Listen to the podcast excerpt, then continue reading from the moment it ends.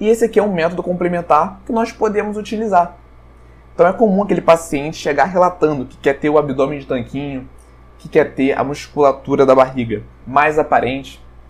Então, para esses pacientes, esse é um método complementar muito interessante, que é a dobra abdominal. Acompanhá-los também, né, obviamente, é um método complementar, atra através da dobra abdominal. abdominal.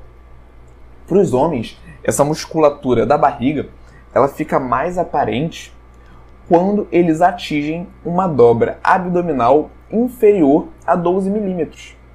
Para as mulheres, quando elas atingem essa dobra inferior a 18 milímetros. Obviamente que a gente está falando de um contexto onde deve haver também um estímulo para aquela musculatura abdominal, senão vai gerar aquela aparência flácida. Mas se o cara ele faz um bom treinamento, ou se a mulher ela faz um treinamento intenso de abdômen, é a partir dessas dobras nós conseguimos ter uma maior visualização dessa massa muscular. Obviamente, isso não é uma regra, né? Mas no geral tende a funcionar muito bem. Então esse é o primeiro método complementar. E aí, Nutri, gostou desse corte? Então não deixe de se cadastrar para receber as nossas aulas completas e gratuitas no YouTube. O link está na descrição desse episódio. Nos vemos lá e até a próxima!